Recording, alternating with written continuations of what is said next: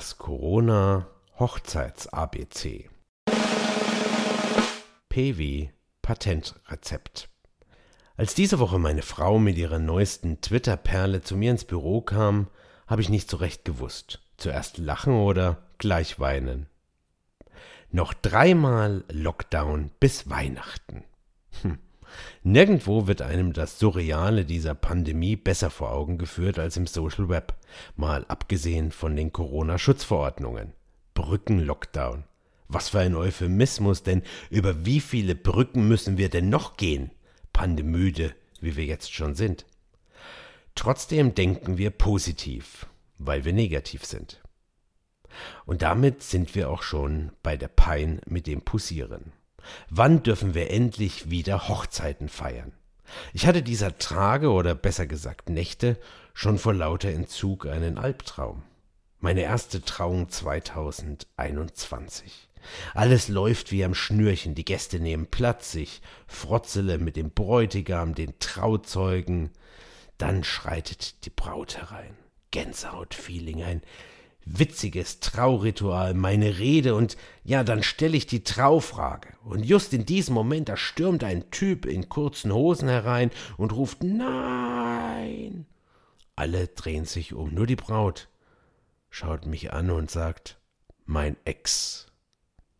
Und ich entgegne natürlich gefühlvoll wie immer Ach, der Patient Null. Schweißgebadet schrecke ich in diesem Moment im Pyjama aus dem Plumeau. Frau und Tochter liegen neben mir. Es ist drei Uhr. vierzehn. Die Zahl Pi. Die Tochter wacht auf. Ich Pi. Sie Pipi. Soweit aus dem Leben eines Familienvaters und Trauredners, der seine Erfahrungen für diesen Podcast regelmäßig auf wenige Minuten kondensiert. Doch es gibt da noch den Trauerredner und der steht trotz Pandemie nach wie vor regelmäßig in der Trauerhalle oder am Grab. Und gerne frage ich, wenn ich nach 50 oder mehr Ehejahren einen Ehepartner würdige, den hinterbliebenen Mann oder die hinterbliebene Frau nach dem PW Patentrezept für eine glückliche Ehe. Zusammengefasst aus mehreren Dutzend Abschieden besteht das Patentrezept für eine glückliche Ehe aus drei Punkten.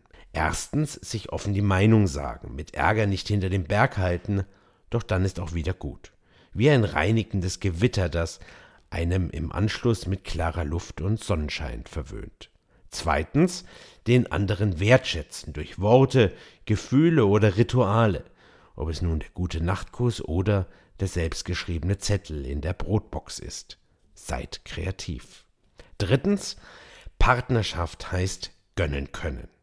Nur wenn beide Partner das Recht und die Chance auf eine gleichberechtigte Entwicklung haben, können sie über Jahrzehnte ebenbürtig sein. Drei kleine Puzzleteile, von vielen Paaren über Jahrzehnte lang erprobt. Und vielleicht genau die richtige Perspektive für Braut und Bräutigam anno 2021.